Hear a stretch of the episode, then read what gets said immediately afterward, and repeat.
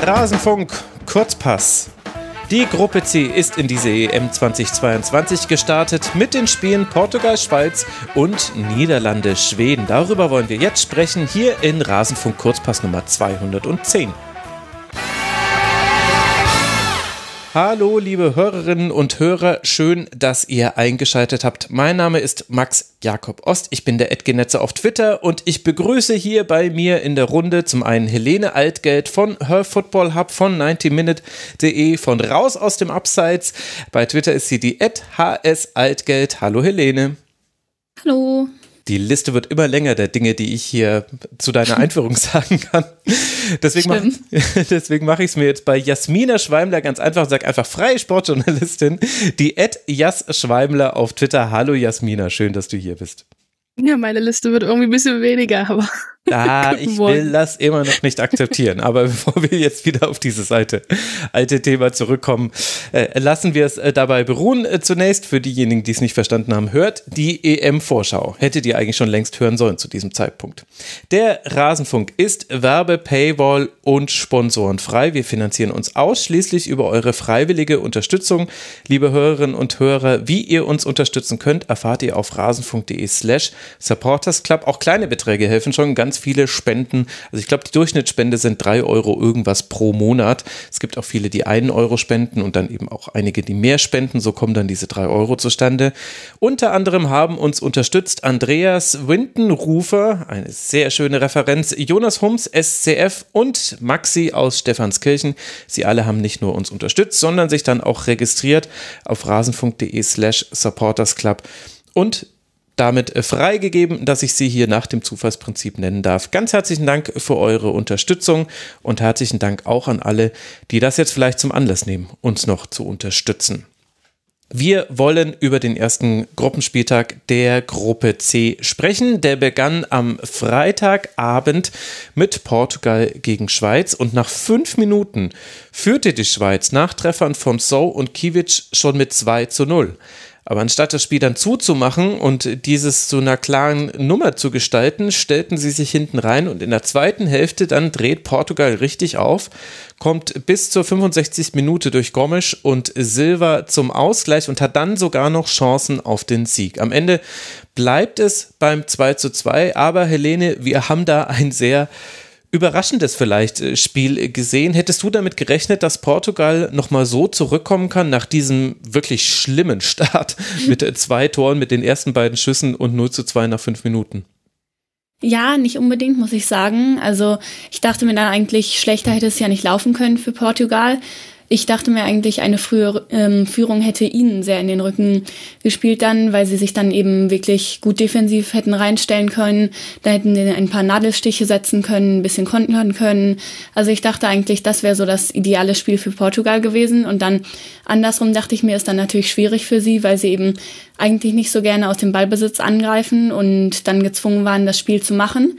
Und mhm. ich dachte mir, die Schweiz wird dann weiter angreifen, aber ganz ruhig von hinten aufbauen, viel den Ball haben, eben offensiv spielen und dann eigentlich auch den Sack irgendwann mal zumachen. Aber ja, so ist dann ja wirklich nicht gekommen. Die Schweiz hatte am Ende dann nur 43 Prozent Ballbesitz, was wirklich schon ja, eine überraschende Erkenntnis ist, würde ich sagen, weil eigentlich ist es ja schon ihr Stil, dass sie eben den Ball haben, nach vorne spielen und das sagt Nils Nielsen ja auch immer wieder, dass eben sein, seine Philosophie ist, dieser attraktive Offensivfußball, wie er immer gerne sagt und davon war jetzt gar nichts zu sehen in dem Spiel. Sie haben sich wirklich eigentlich hinten reingestellt und ja, waren streckenweise auch ziemlich passiv. Fand ich schon ein bisschen enttäuschend dann den Auftritt auch streckenweise. Vor allem wirkt es ja so ein bisschen, als ob man alles hätte drehen können, was diese Vorbereitung auf dieses Turnier für die Schweiz so innehatte. Unter anderem ein 0 zu 7 gegen Deutschland und ein 0 zu 4 gegen England. Da hast du, auch wenn natürlich die Gegnerinnen sehr stark sind, aber das sind nicht die besten Voraussetzungen, um in ein Turnier zu starten. Dann führst du mit 2 zu 0 nach fünf Minuten und man hat das Gefühl, okay, alles vergessen. es sind halt auch einfach nur Testspiele, aber am Ende geht man jetzt doch mit einer Enttäuschung aus diesem Spiel heraus. Jasmina, wie Hast du dieses Spiel gesehen? Kannst du dir das erklären, warum die Schweiz so agiert hat? Es ist eine gute Frage. Also ich bin ganz klar der Meinung, dass sie damit nicht zufrieden sein dürfen, dass der Anspruch viel, viel höher sein muss, auch gerade wenn man sieht, was für Spielerinnen auf der Seite der Schweiz spielen, auch ähm, gerade bei den Top-Clubs ähm, unter Vertrag stehen. Das ist einfach meiner Meinung nach viel zu wenig. Also sie haben die Portugiesinnen da auch ein bisschen stark gemacht, obwohl ich denen die Leistung nicht absprechen möchte. Also das war wirklich absolut beeindruckend, wie sie sich da zurückgekämpft haben und wie diszipliniert sie auch dabei gewesen sind. Aber da hat die Schweiz einiges aufzuarbeiten und ja, ich habe schon das Gefühl, dass sich das so ein bisschen zieht in den letzten Monaten. Deswegen bin ich ganz gespannt, ähm, was vielleicht angepasst wird im Laufe des Turniers.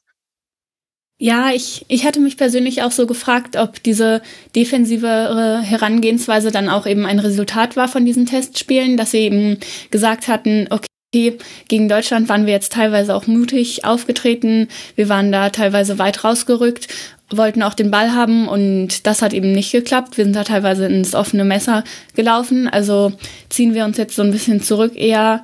Wir wollen keinen dieser portugiesischen Konter fangen und wollen ihnen eben gar nicht erst die, die Lücken dafür geben. Aber ja, wie du schon gesagt hast, Jasmina, also das war eher kontraproduktiv dann für die Schweiz. Ihre eigenen Schwäch äh, ihre eigenen Stärken sind dann gar nicht mehr zur, ja, sind gar nicht mehr wirklich zur Vorschau gekommen eben und die, die Offensivspielerinnen konnten da sehr wenig ausrichten.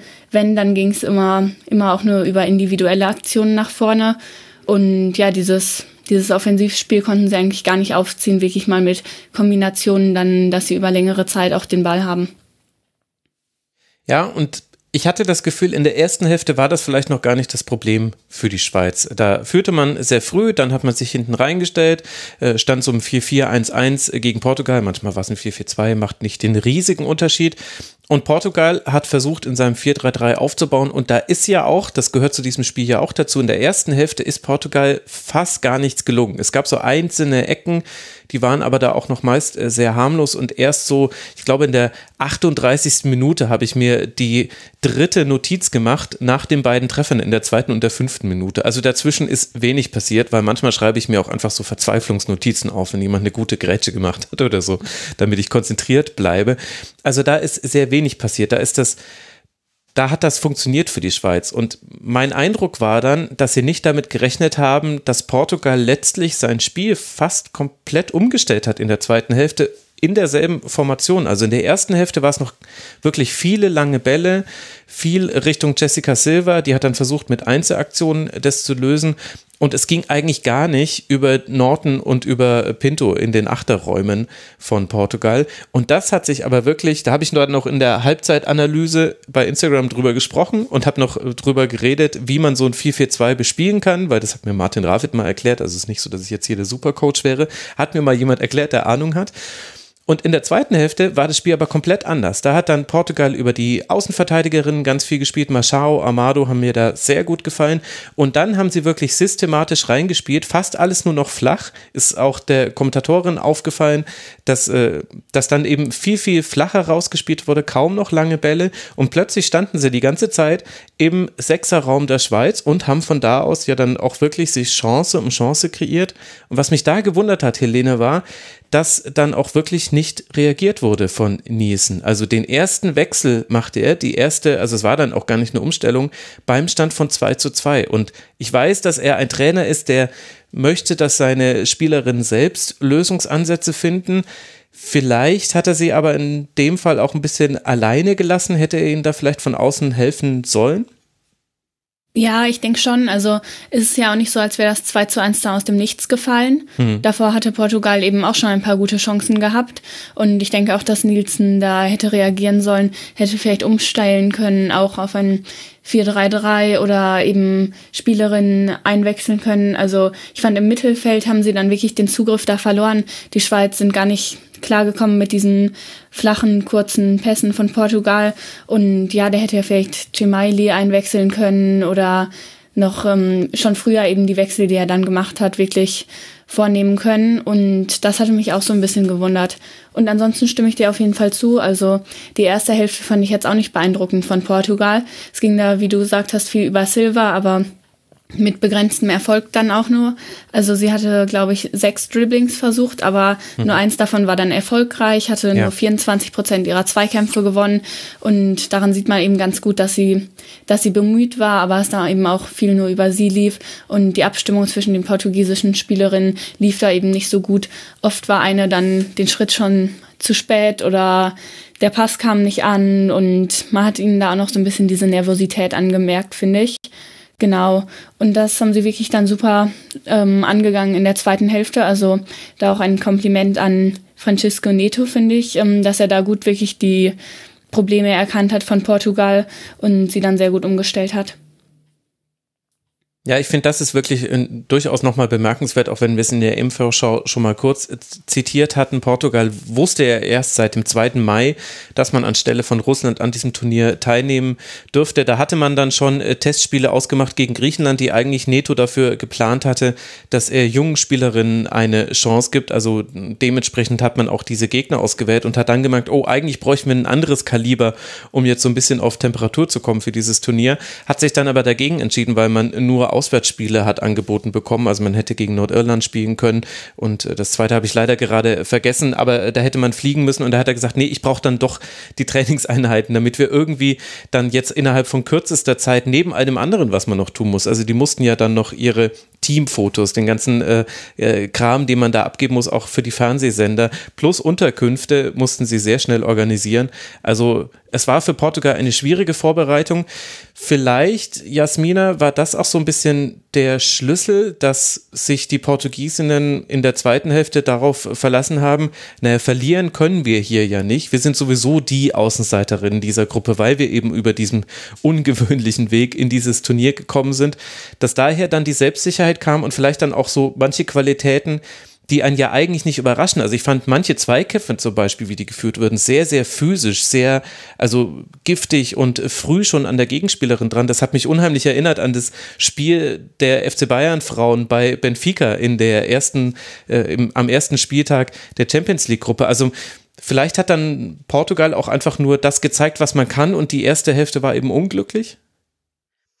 Ja, ich bin absolut der Meinung, dass, dass sie eigentlich nur überraschen konnten. Äh, sie stehen ja gar nicht irgendwie unter Druck. Also die Erwartungshaltung ist ja jetzt nicht, nicht groß, aber wer die Portugiesinnen halt äh, auch verfolgt, spielerisch, auch in der Liga, der weiß, dass da extrem viel Potenzial schlummert. Und mich freut es einfach auch, also ich habe mich total gefreut über dieses Ergebnis, gerade weil sie sich wahrscheinlich auch selber nochmal was bewiesen haben, dass was möglich ist. Und ähm, bin, bin echt gespannt, was sie da vielleicht noch aus sich rausholen können. Also ich glaube schon, dass was möglich ist, wenn sie weiter so diszipliniert sind. Ähm, aber ich, ich fand es einfach toll, dass sie diesen ja, Achtungserfolg da errungen haben. Ja, finde ich auch. Also viele hatten sie ja wirklich dann als großen Underdog gesehen gegen die Schweiz und ich fand das ja teilweise auch so ein bisschen unfair ihnen gegenüber, dass sie dann wirklich als die großen Außenseiterinnen so dargestellt wurden, weil sie wirklich so viel so viel individuelles Können auch haben teilweise und das hat man ja auch gesehen. Also technisch sind sie wirklich sehr stark. Vielleicht habt ihr diese eine Flanke da gesehen. Ähm, die Rabona-Flanke. Genau von Jessica Silva. Ähm, sowas oder auch sonst ein paar gute Dribblings und so. Also ja, ich fand das gut, dass sie das dann wirklich zeigen konnten in der zweiten Hälfte. Und andererseits hat man ihre Schwächen dann auch noch ganz gut gesehen, finde ich, die, man, die wir in der Vorschau schon besprochen hatten. Zum Beispiel jetzt eben die ähm, Schwäche bei Standards. Das 2 zu 0 war ja wirklich da nicht, nicht gut verteidigt. Und mhm. da hatte die Schweiz auch noch einen anderen Freistoß, glaube ich, der später gefährlich geworden war. Genau, also da müssen sie auf jeden Fall dann gegen die Niederlande und Schweden nochmal ein ähm, bisschen zulegen. Ja, und gleichzeitig waren aber die Standards offensiv dann eindeutig eine Stärke von Portugal. Also das äh, fand mhm. ich auch aus Sicht der Schweiz erstaunlich. Also wenn man es statistisch bemessen möchte, dann hatten sie 1,77 Expected Goals nach Standards. Das sagt jetzt aber erstmal wenig, aber wenn man das Spiel gesehen hat, dann hat man sehr deutlich gesehen, also bei jeder Ecke, die es da gab, da war zumindest die Möglichkeit da, dass da eine Abschlusschance bei herauskommt. Und am Anfang waren das noch eher harmlose Schüsse und es wurde dann immer, immer gefährlicher, bis es ja dann auch äh, nach einer Ecke dann zum Anschlusstor äh, ge, geholfen hat in der 58. Minute. Also das war zum einen eine Schwäche der Schweiz und gleichzeitig aber eine Stärke Portugals, die ich ehrlich gesagt nicht erwartet hätte, weil wir das ja, glaube ich, auch thematisiert hatten, dass man nach Standardsituationen so ein bisschen seine Probleme hatte, eben defensiv. Aber offensiv hat das auf jeden Fall gut geklappt in diesem Spiel. Ja, auf jeden Fall. Sie hatten ja auch zehn präzise Flanken dann. Mhm. Also da sieht man schon, es sind wirklich dann viele von den Eckbällen auch bei den eigenen Mitspielerinnen angekommen und eben dann in der zweiten Hälfte wirklich dann Norton und äh, Pinto sehr, sehr stark auf den Achterpositionen. Mir hat auch, äh, die erwähne ich auch deshalb gerne, weil wir sie in der EM-Vorschau kurz angesprochen hatten, mir hat auch Kika Nazareth äh, gut gefallen, also Kika wird sie einfach nur genannt, hätte ich persönlich gerne sogar ein bisschen früher gesehen, weil die nochmal also im Dribbling ist die einfach enorm stark und die hat eine so tolle Ballbehandlung. Überhaupt interessant, wie groß der Unterschied war in der, in der Passqualität von Portugal zur Schweiz. Da kommen dann natürlich auch Unsicherheit äh, und solche Faktoren mit dazu. Also da war es dann auch schwierig für die Schweiz irgendwann. Aber wirklich ein, ein toll anzusehendes Spiel, vor allem in der zweiten Hälfte. Zweikämpfe, habe ich ja schon erwähnt, toll geführt. Und dann eben sich verdient dieses 2 zu 2 geholt. Hinten raus, Jasmina hatte dann auch noch die Schweiz äh, die Chance äh, auf den Siegtreffer. Also hinten raus war es dann völlig offen. Weiß gar nicht, wer da dann die größeren Chancen hatte. Mir schien es aber so, dass äh, es für die Schweiz ein bisschen zu spät gekommen ist und man vielleicht auch gerade anhand dieser Chancen dann sieht, was man eigentlich hat liegen lassen. Denn es war ja nicht so, dass man chancenlos war in der zweiten Hälfte. Es gab noch einen Lattentreffer zum Beispiel nach Ecke und noch eine Flanke von Bachmann, die, die sie zu nah aufs Tor zieht. Äh, wenn, sie die, wenn sie die weiter vom Tor wegbringt, dann hat sie dann eine sehr gute Möglichkeit, eine Mitspielerin zu finden. Also es gab dann auch noch Gelegenheiten auch für die Schweiz.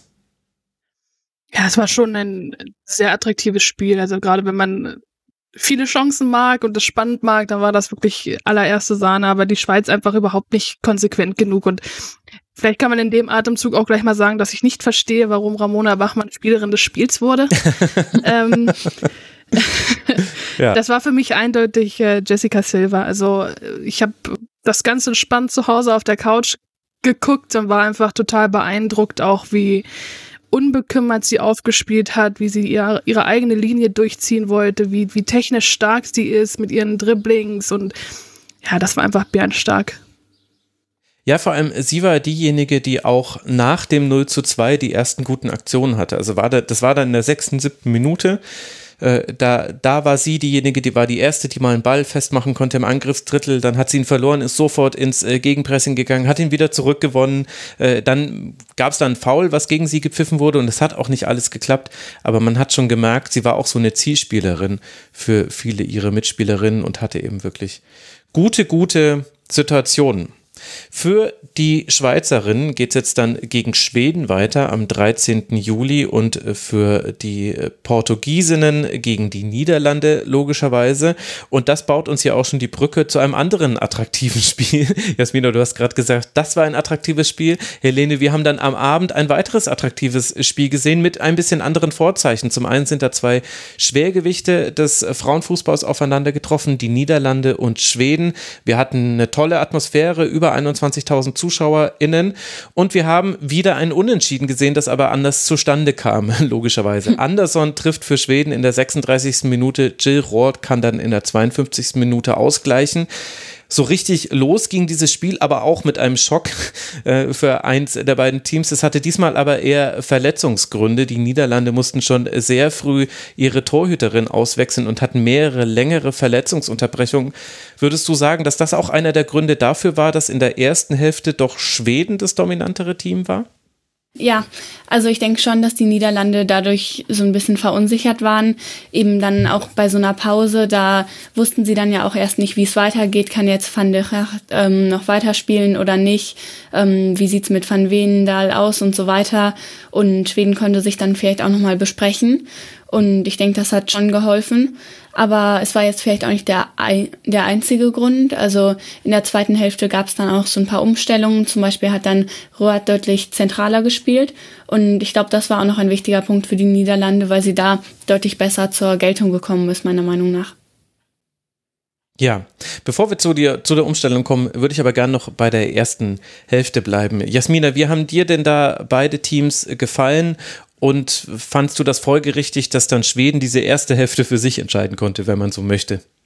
Ja, absolut. Also das war schon spielgerecht und ich mache das auch gar nicht so sehr an der Verletzung abhängig, denn ich fand schon davor, dass bei der Niederlande viel zu viel Unsicherheit mit dabei war. Also selbst die kurzen Pässe kamen nicht an. Das war wirkte sehr nervös auf mich. Äh, Schweden war da eindeutig souveräner. Ähm, ja, beide Mannschaften wollten kein großes Risiko eingeben.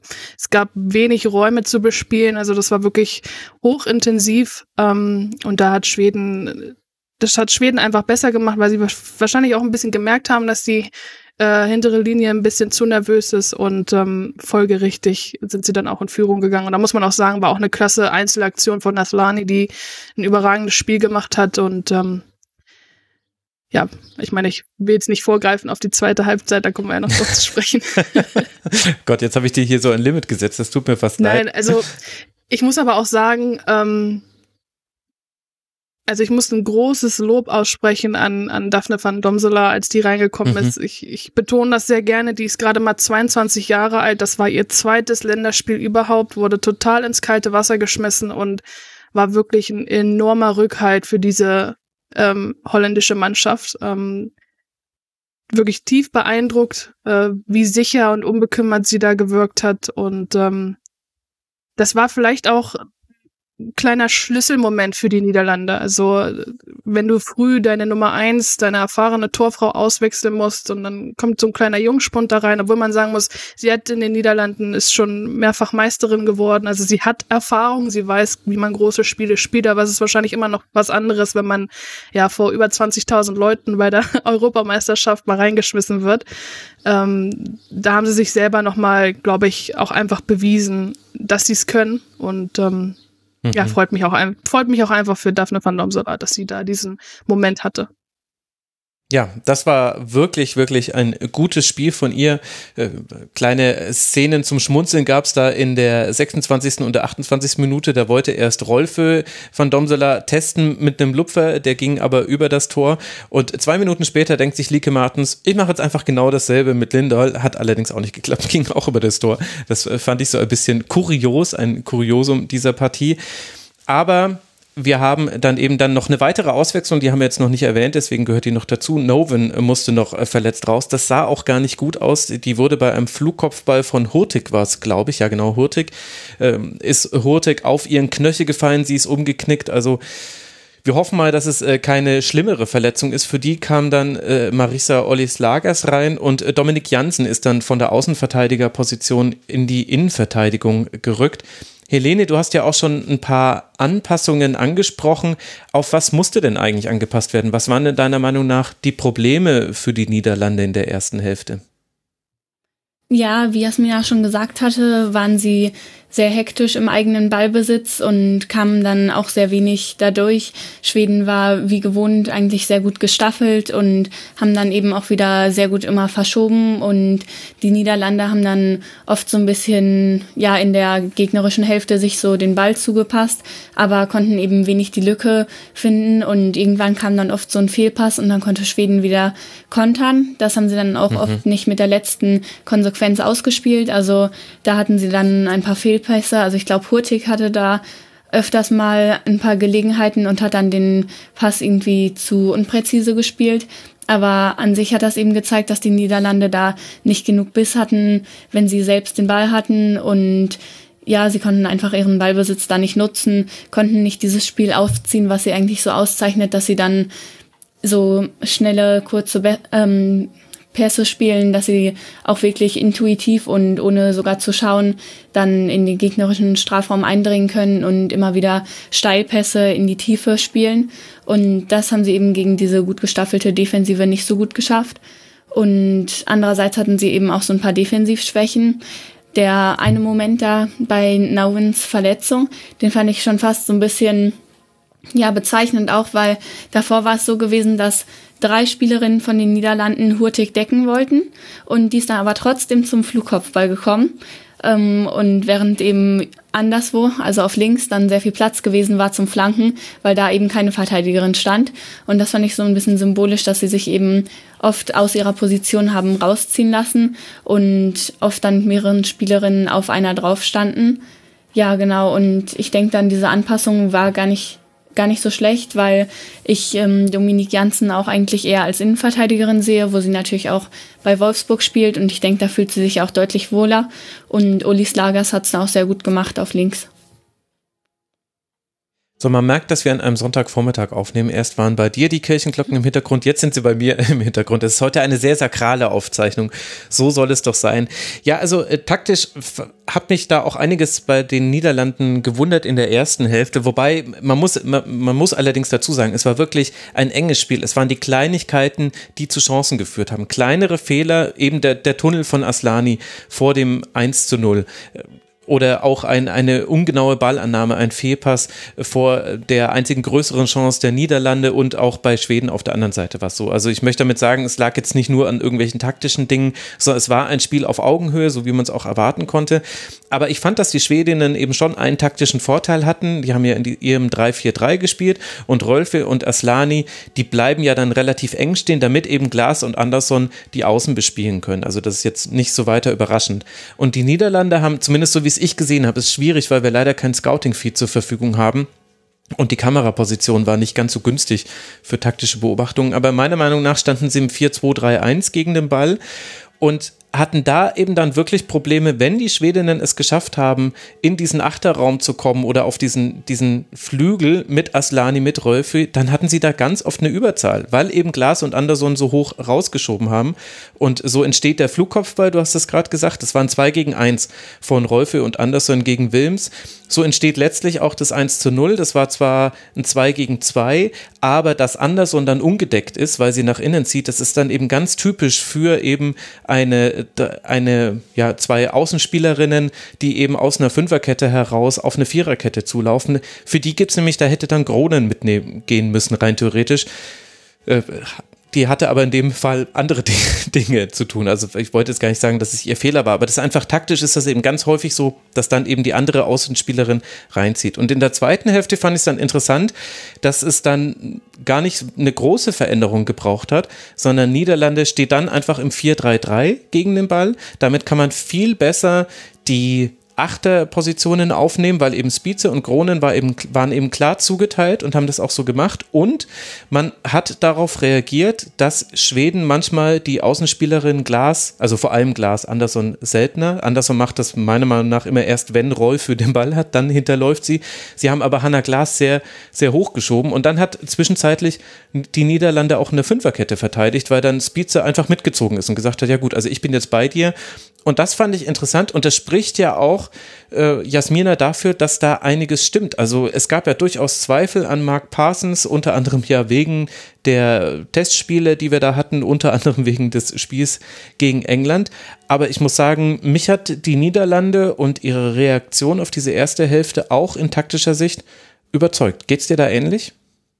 Ja, absolut, gehe ich total mit, ähm, dass er das erkannt hat und reagiert hat. Das spricht absolut für ihn. Ich habe das auch mitbekommen, dass er schon heftig in der Kritik stand, ähm, was ich jetzt nicht immer so nachvollziehen konnte. Auch haben wir ja sowieso schon besprochen, dieses 1 zu 5 gegen England, aber ähm, das hat auf jeden Fall gezeigt, was in dieser Mannschaft schlummern kann, dass sie reagieren kann, dass sie sich anpassen kann. Ich fand äh, sowieso, dass es ja eigentlich zwei Gesichter waren, erste und zweite Halbzeit. Also ähm, dass er mhm. Dominik Jansen in die Innenverteidigung gezogen hat, das hat schon viel ausgemacht. Also sie standen dann viel, viel, viel besser.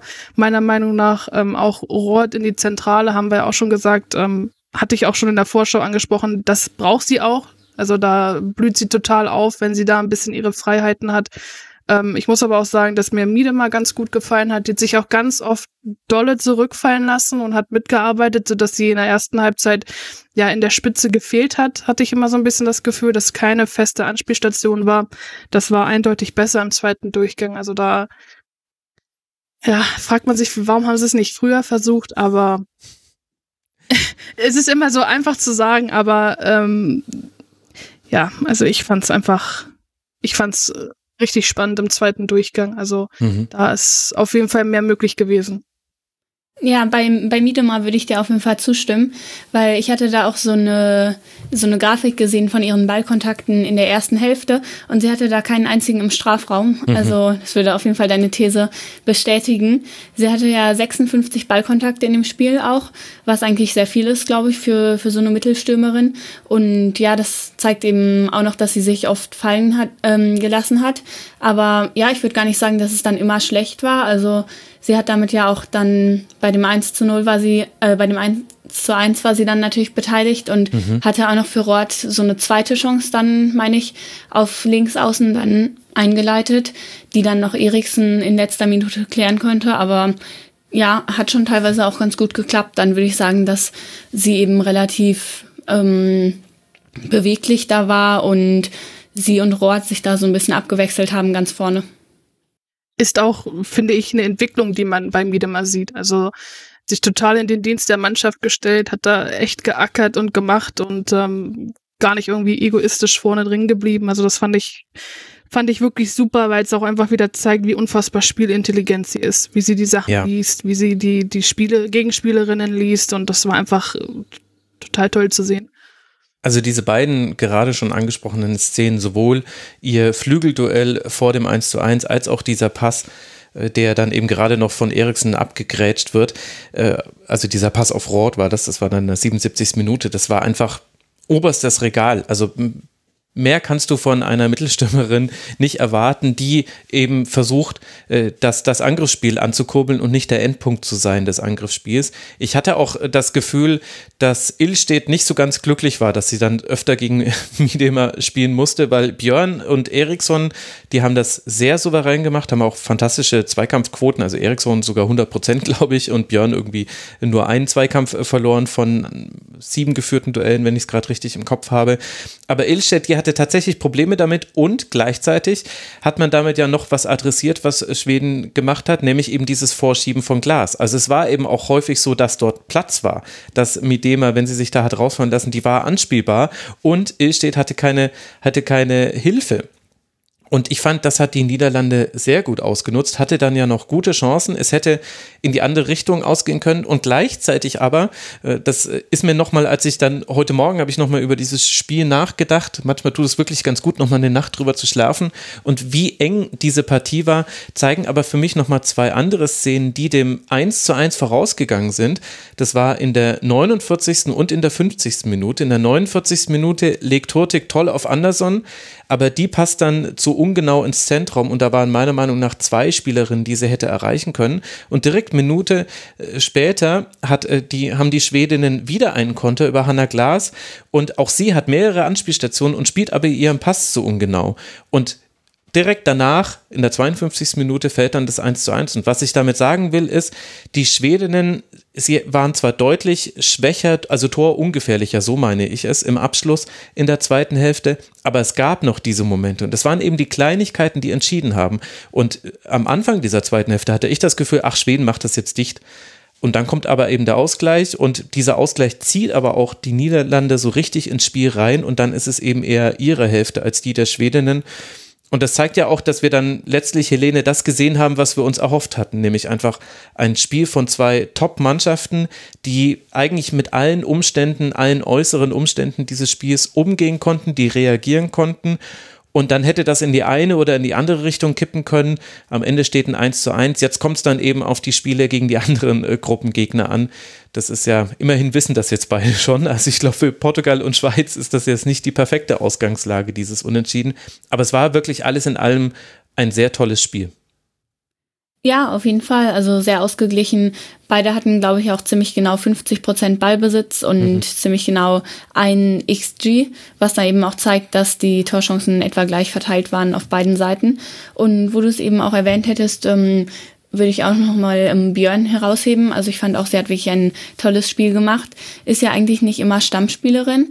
Also sie ist ja sehr flexibel und wurde dann öfters auch mal im defensiven Mittelfeld eingesetzt oder auch mal in der Rechtsverteidigung und die Flexibilität hat dann aber auch so ein bisschen dazu geführt, eben, dass sie nicht so wirklich den einen Stammplatz hatte. Und ja, dann durfte sie sich jetzt eben beweisen und hat es wirklich gut gemacht. Also auch sehr gute Passgenauigkeit, hatte da eine sehr gute Übersicht. Also fand ich sehr gut von ihr. Mhm. Jasmina, wen würdest du gerne noch hervorheben, über den wir noch nicht gesprochen haben oder noch nicht ausführlich genug? Also bei Björn gehe ich auf jeden Fall mit. Ähm, ich nenne dann mal eine Holländerin, die mir sehr gut gefallen hat. Das war Jackie Grün. Also was die da abgerissen mhm. hat teilweise, das fand ich echt, echt stark. Ähm, fällt immer so ein bisschen unter, unters Radar, finde ich, obwohl sie schon zu Frankfurter Zeiten immer sehr gut war und jetzt auch bei Manchester United. Also das war wirklich äh, ein tolles Spiel gemacht. Ähm, erinnere mich da auch, sie hatte, glaube ich, auch auf dem Flügel so eine Einzelaktion, wo sie eine Schwedin hat aussteigen lassen, wo ich mir dachte, ah, also dieses Spiel hat wirklich ähm, mein Herz ein bisschen höher schlagen lassen, ähm, weil es auch wieder gezeigt hat, wie eng die Spitze wirklich ist und wird. Ja. Ähm, das war einfach, war einfach toll zu sehen. Es war im, im, Grunde war es eine Vorausschau auf äh, die K.O.-Runde. so ein bisschen. Ja, also man, eigentlich hat man sich gedacht, ja geil, jetzt Verlängerung. Ach so, nee, schade doch nicht. Er hat einfach total, total Spaß gemacht. Also ja. wirklich ähm, Respekt einfach wie weit da schon äh, gekommen ist, was das Niveau angeht. Also wirklich bärenstark. Mhm. Das muss man eben erstmal auch hinbekommen, zum Start in das Turnier schon so gut in Form zu sein. Ich würde gerne noch äh, Fridalina Rolfe noch äh, kurz erwähnen. Die hat mir auch sehr gut gefallen, war an sehr vielen äh, der Offensivaktionen beteiligt, und hat im Grunde so die ganze Palette gezeigt, die sie kann. Also sie hatte Abschlüsse, sie hat, äh, sie hat den Pass vor dem Assist gespielt, sie hat, äh, sie hat Vorlagen gegeben zu Torchancen, also hat Torchancen kreiert, hat direkte Duelle gewonnen. Nicht alles hat funktioniert, aber das kann man halt auch auf diesem Niveau bei dem, also auf dem Niveau der Gegnerinnen vielleicht auch nicht erwarten. Ich fand Rolfö wirklich auch, also da habe ich mich auch so erinnert gefühlt an so manches, was man schon von ihr äh, gesehen hat und dachte mir so, ach ja, das, das ist das Schöne an so einer EM. Ich schaffe es immer nicht, den internationalen Frauenfußball zu verfolgen. Ich schaffe es ja mit dem Deutschen schon nur so mit, mit einem Auge, weil ich ja selbst am Wochenende immer so viel unterwegs bin. Und dann, das ist das Schöne an so einer EM, da sieht man die dann alle wieder und denkt sich so, ach ja, stimmt, genau, stimmt, äh, du bist ja auch so toll und äh, ja, also das fand ich war so das, äh, das Vorzeigespiel dafür. Plus dann kommen noch äh, Spielerinnen rein, die für andere in die Bresche springen und machen das eben auch sehr gut. Also wirklich ein rundum gelungener Abend. Helene, magst du noch was ergänzen? Mm, nee, ich würde mich eigentlich anschließen mit ähm, Grün und Rolfe. Also die waren eigentlich für mich auch so, ja, vielleicht die besten Spielerinnen von den beiden Teams. Also Grünen hat wirklich das gemacht, was man von so einer Achterin will. Sie war da sowohl defensiv als auch offensiv wirklich sehr aktiv, hat 65 Prozent ihrer Zweikämpfe gewonnen, aber wie du schon eben gesagt hast, Jasmina auch immer wieder nach vorne dabei, hatte ein paar erfolgreiche Dribblings, also sie war wirklich überall auf dem Platz und Rolfe dann auch, also sie hatte da ja auch noch so einen guten Schuss, den Van Domsela noch ähm, gerade so zur Ecke abwehren konnte, glaube ich. Und ja, sie, bei ihr fand ich es auch super, dass sie immer wieder ja die Position so ein bisschen gewechselt hat, dann wieder ins Mittelfeld gegangen ist, da so ein bisschen Angriffe eben eingeleitet hat und da auch nicht nur auf ihrem Flügel eben festgeklebt war. So, ja, also insgesamt wirklich tolles Spiel, hat eigentlich so das abgeliefert, was man vor einem Topspiel haben will, würde ich sagen aber absolut. Und mir ist aufgefallen beim 1 zu 1, dass Giroud, obwohl sie keinen, keinen eigenen Jubel sich ausgedacht hat, hat sie trotzdem für mich so einen eigenen Jubel. Diese weit aufgerissenen Augen, die ausgebreiteten Arme. Vielleicht habe ich es auch einfach bei Wolfsburg zu oft gesehen. Ich weiß es nicht. Äh, wie, Jasmina, du hast das ja aus nächster Nähe verfolgen können. Aber da dachte ich mir auch so, ja, typische, typische Giroud. Und äh, man hätte sich auch gut vorstellen können, dass sie noch das 2 zu 1 macht. Aber so kam es dann eben nicht. So blieb es beim 1 zu 1. Die nächsten Gegner habe ich ja schon genannt genannt, wiederhole sie an der Stelle aber gerne nochmal. Schweden spielt es dann gegen die Schweiz und die Niederlande gegen Portugal. Das äh, Ganze dann am 13. Juli werden wir natürlich auch hier begleiten und werden wir auch in dieser Konstellation hier begleiten, worüber ich mich wirklich sehr freue und worauf ich mich sehr freue. Herzlichen Dank an euch beide. Jasmina Schweimler, at Jas Schweimler auf äh, Twitter. Danke dir, Jasmina, für deine Zeit. Vielen Dank, dass ich wieder da sein durfte. Ja, jederzeit gerne, das weißt du. Und ebenso darf jederzeit Helene Altgeld wiederkommen, die HS Altgeld auf äh, Twitter. Die Kirchenglocken haben sich bei uns beiden beruhigt. Sie offenbar sind die höheren Mächte zufrieden damit, was wir jetzt hier analysiert haben. Danke dir, Helene. Danke, danke. Und euch, lieben Hörerinnen und Hörern, danke für eure Aufmerksamkeit. Den nächsten Kurzpass zur Gruppe D gibt es dann morgen, also am Montagvormittag, wird zu einer ähnlichen Uhrzeit erscheinen, wie diese Folge hier rausgekommen ist. Unterstützt uns gerne. Ihr könnt uns auch unterstützen in inhaltlicher Form unter mitmachen.rasen.de. Freuen wir uns über Input eurerseits, euren Beobachtungen zu diesem Turnier nehmen wir gerne mit auf in die Sendung. In diesem Sinne, habt eine gute Zeit, bleibt gesund und bis bald hier wieder im Rasenfunk. Macht's gut. Ciao.